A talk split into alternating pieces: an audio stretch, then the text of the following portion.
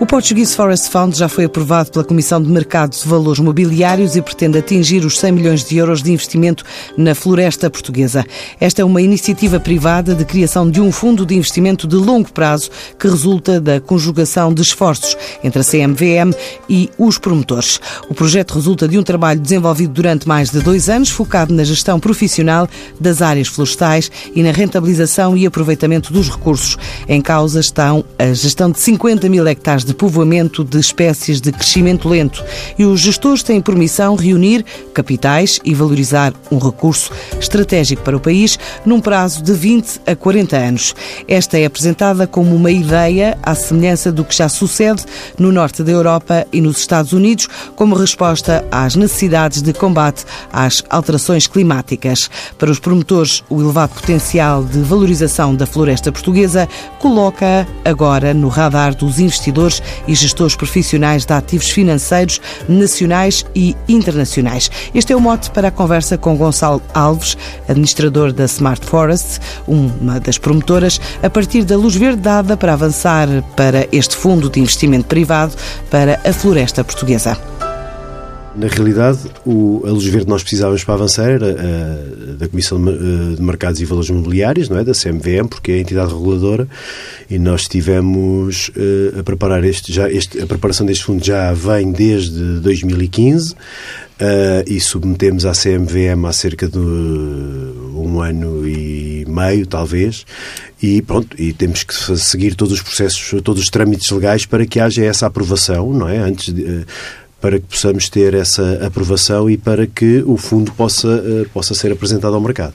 Este é um fundo de investimento uh, alternativo especializado, uh, alternativo porque não investe naquilo que tradicionalmente são os mercados de ações ou obrigações do setor financeiro, especializado, está especializado na floresta.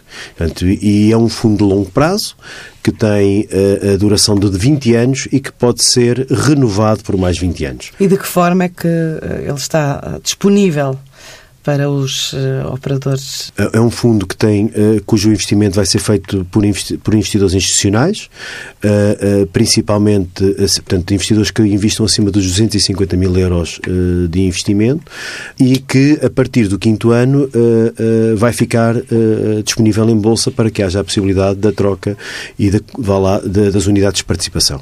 E como é que vão ser avaliados os projetos, tendo em conta que são 100 milhões? Sim, são 100 milhões que uh, uh, os projetos têm como objetivo uh, investir, lá está, principalmente em ativos florestais ou em ativos relacionados com a floresta, porque este tipo de fundos pode investir não só na parte florestal, e quando estamos a falar florestal é investimento na rearborização, na arborização de novas áreas ou na gestão de áreas já existentes. Portanto, este é o, o grande foco do fundo.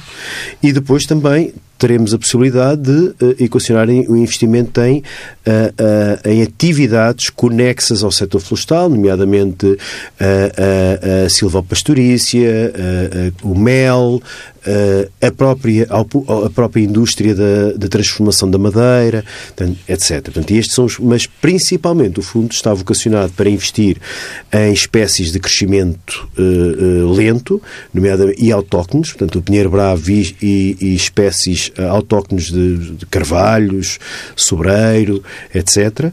Uh, um, e por isso mesmo também tivemos a preocupação de criar um fundo de longo prazo, porque não era, era impossível fazer a rentabilização destas espécies em curto prazo. Temos um target de rentabilização de, do fundo que uh, está assente nos modelos de negócios que definimos para cada uma das tipologias de investimentos que fazemos e os investidores investem em função exatamente desse uh, uh, de investimentos concretos que lhes são apresentados. E quem é esta sociedade gestora do fundo? A Lynx é a sociedade gestora, eh, eu não, eh, a Lynx é a sociedade gestora, que é uma sociedade com quem nós temos uma parceria. Eu pertenço à Smart Forest, que é uma entidade, vá lá, promotora e que uh, uh, trouxe o fundo desde, trabalhou o fundo desde o início, tendo nós, obviamente, que ter uma sociedade gestora, que é uma sociedade, uma sociedade que está acreditada junto à CMVM para fazer a gestão uh, do fundo e esta sociedade gestora, de facto, é a Lynx, Lynx Asset Management managers. Mas este é um trabalho a quatro, não é? Que envolve quatro Sim, entidades. Uh, Quais são? Uh, temos a, a, a, Lynx como sociedade gestora, a Smart Forest vai lá como promotor e com know-how florestal, a CREU que é a nossa parceira ao nível, a Croma é uma, uma, uma consultora mundial que, no que diz respeito à validação dos, dos modelos económicos e financeiros, eh, tem, tem estado muito ligada e que nos vai apoiar também eh, na procura de, eh, de investidores. E depois a CMVM, que foi a peça essencial, que, de certo modo, que acolheu, no fundo, esta ideia de criar um fundo totalmente inovador uh, no setor florestal, porque é preciso que isso seja dito, e isto levou o seu caminho e teve o tempo que teve junto à CMVM, porque precisa, precisamente era um, um, um, um, fundo totalmente inovador e que uh, nos ajudou eh, dentro daquilo que eram as suas possibilidades e, obviamente, como organismo da regulação, como é óbvio, mas que uh, nos ajudou a desenvolver este, este caminho, como é óbvio. Portanto, este fundo serve de investimento para a instalação e gestão de 50 mil hectares de povoamento de espécies de crescimento, já falou de algumas, ou uh, gestor que tem permissão reunir capitais e valorizar um recurso estratégico para o país. O que é que isto significa num prazo que pode ir até 40 anos? Certo. Os prazos da floresta são muito diferentes daqueles prazos que nós estamos habituados, não é? Nós estamos habituados também todos os anos a ouvir só falar em floresta durante o verão, que é os incêndios. Os incêndios são apenas uma consequência de alguns problemas estruturais que a floresta portuguesa tem. O que este, este fundo... Foi, foi a partir dessa análise que conseguiram reunir este Uh, uh, foi a partir dessa análise, foi um pouco a partir dessa análise dos principais problemas estruturais que a floresta portuguesa tem que, se, que surge a oportunidade de criar um fundo destes. E, e porquê? Já agora, isto é um, é, seria um debate, provavelmente nos levaria aqui a outro programa, mas a floresta portuguesa ou o setor florestal português é um setor extremamente particular a nível mundial e, e, às vezes parece que as pessoas não têm noção disso. Nós somos um dos poucos países em que 98% da propriedade florestal é privada e 100% da indústria florestal é privada. Portanto, se nós temos aqui um problema, temos um problema maioritariamente entre privados, de qual a consequência são os incêndios e outros aspectos.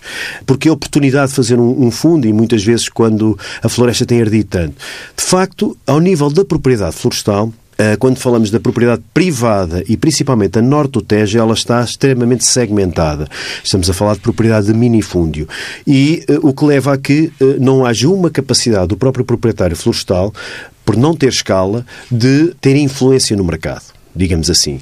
Então a ideia do fundo é não só aproveitar uma fase de um declínio acentuado da floresta portuguesa, motivado muito pelos incêndios, que depois é agravado pelas alterações climáticas, mas aproveitar, no fundo, de tentar um fundo destes, o que é que vai fazer? Vai reagrupar uma série de áreas de privados, não é? vai investir em áreas de privados, às quais vai pagar uma renda, mas ao reagrupar essas áreas vai ter a dimensão, o que nos vai permitir ter economias de escala, capacidade crítica, capacidade de prevenção para estar no mercado. Percebe? E de fiscalização? Sim, a fiscalização vai ser. Eh, eh, para nós, a fiscalização é absolutamente essencial, porque eh, é essencial não só que ela seja bem feita, e neste caso, no ponto de vista institucional. Pode haver uma, uma intenção de preservar um ecossistema, mas depois, não havendo fiscalização, como é óbvio. facilmente é... arde de novo, não é? Uh, sim, mas isso é um problema que nós também não queremos, não é? Quer dizer, porque de facto haver uh, a possibilidade, de, o risco de incêndio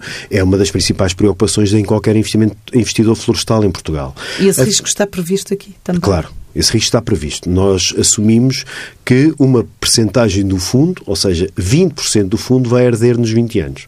Portanto, e essa é uma percentagem, obviamente que isto foi assumido com base nas estatísticas que existem das áreas sob gestão profissional, não é das áreas que não têm gestão, que é a grande maior parte das áreas florestais portuguesas, mas as áreas que estão sob gestão profissional, as áreas de alguma indústria, as áreas de, de produtores que têm alguma dimensão e que conseguem ter massa crítica, portanto, tudo isso está previsto dentro do, do modelo de negócio do fundo, ou seja, nós previmos que uma parte dos nossos ativos pode vir a arder, eh, neste caso previmos que vai arder nos próximos 20 anos 20% dos ativos. Ainda necessidade de uma recuperação alteração do ciclo hidrológico, de que forma é que isto pode... Uh, esse, esse é um assunto interessantíssimo porque a principal arma que a humanidade tem atualmente no combate às alterações climáticas passa provavelmente pelas florestas. E, na minha opinião, apesar eu, posso, eu faço uma declaração de interesse, sou engenheiro florestal, portanto, mas de qualquer maneira. Mas também uh, pelos recursos hídricos. E como é que afeta os recursos hídricos? Eu já lá chegarei.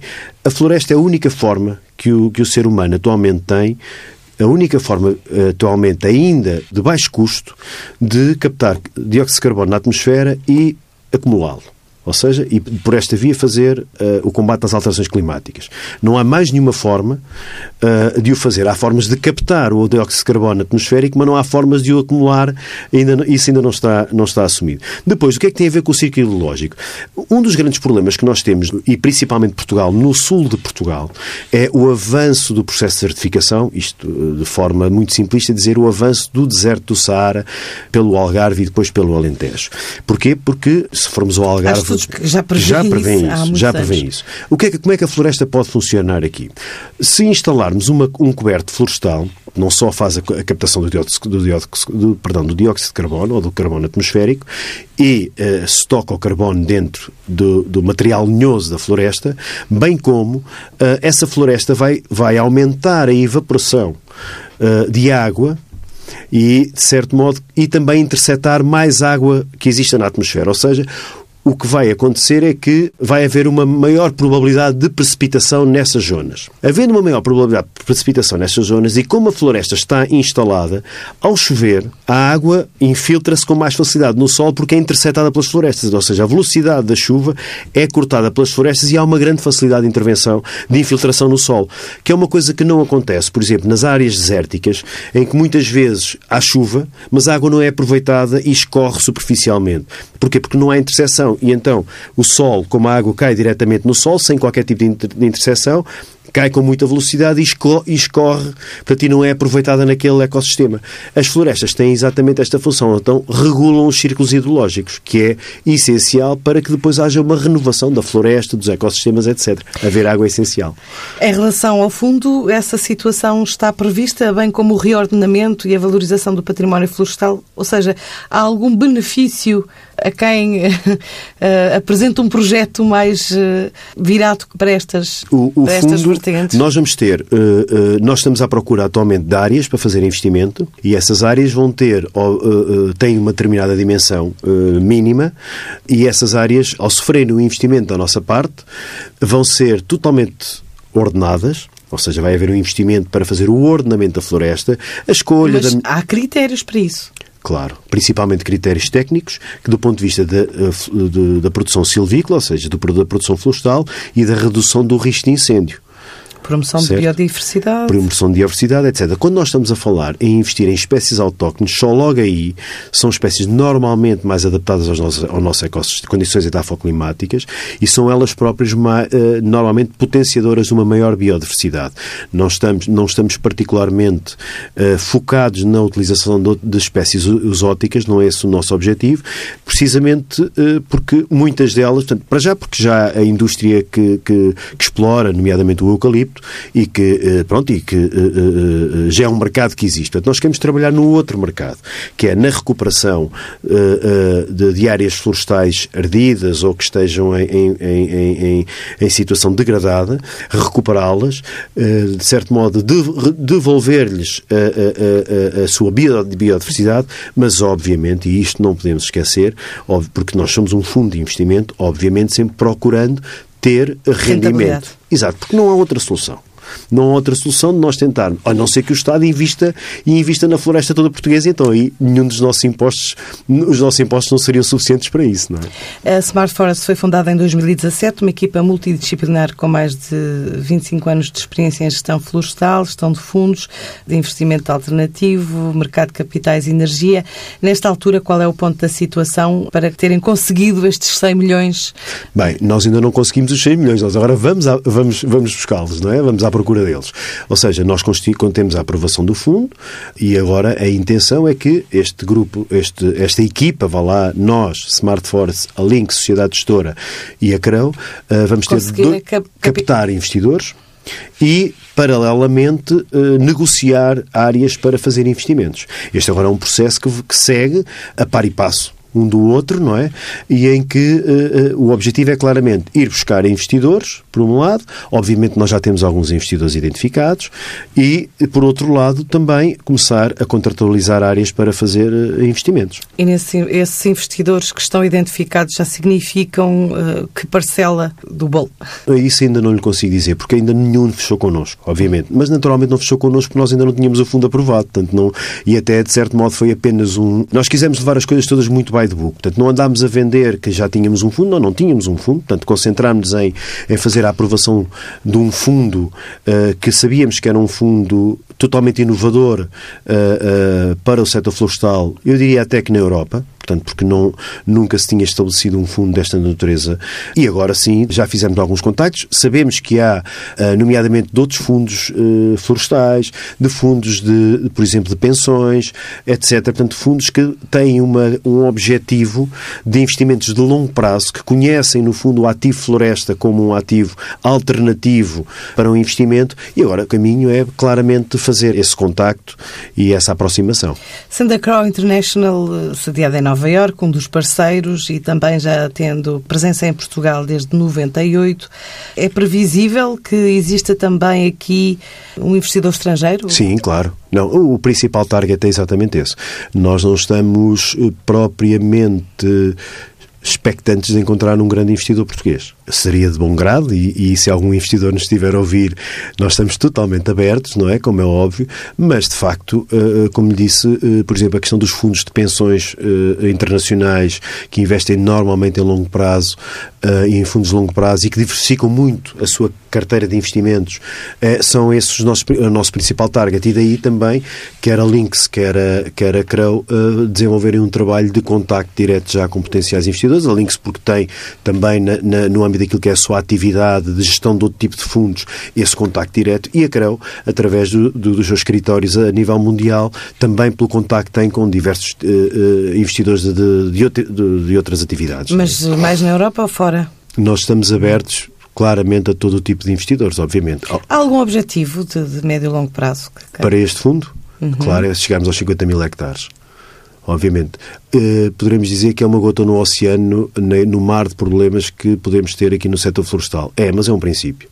E este, de certo modo, é o contributo que nós damos para tentar apoiar a resolução uh, de um problema que, é um problema significativo uh, no setor florestal.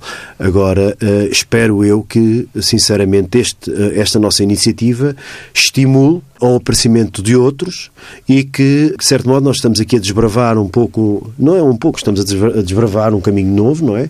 E que isso estimule, porque, de facto, quando nós começamos a pensar neste fundo de investimento, percebemos duas coisas. Primeiro, Portugal tem um potencial produtivo do ponto de vista florestal que é o maior da Europa. E, normalmente, estes fundos de investimento existem na América Latina, são os mais interessantes. Só que na América Latina, nós vemos, por exemplo, tem, tem uma instabilidade política, uma instabilidade cambial e uma instabilidade económica, muitas vezes, que põe em causa muitas vezes os investimentos, os grandes investimentos. Uh, nós aqui podemos não ter, por exemplo, as, as, a, a produtividade que tem um Brasil, que tem uma Colômbia, que tem. Portanto, e só estarmos a falar nestes países agora, não é? Percebemos logo, e tendo a realidade atual que eles estão a atravessar. Quase continentais. É? Exatamente. Mas só tendo, tendo em consideração a realidade política no momento destes países, percebe-se que Portugal pode ser interessante. Porquê? Porque temos uma produtividade muito interessante, não comparável a este, mas no resto da Europa é muitíssimo interessante, a nossa produtividade florestal potencial, e que claramente eh, é um país muito estável do ponto de vista uh, económico, do ponto de vista governativo, do ponto de vista legal, do ponto de vista fiscal. Portanto, isso que uh, são ativos, vá lá, do próprio país, que atraem também os investidores para este campo. Dezembro chega com a viagem de quatro startups portuguesas selecionadas para participar no concurso Global Startup Awards, que se realiza a partir de quarta-feira e durante quatro dias na China.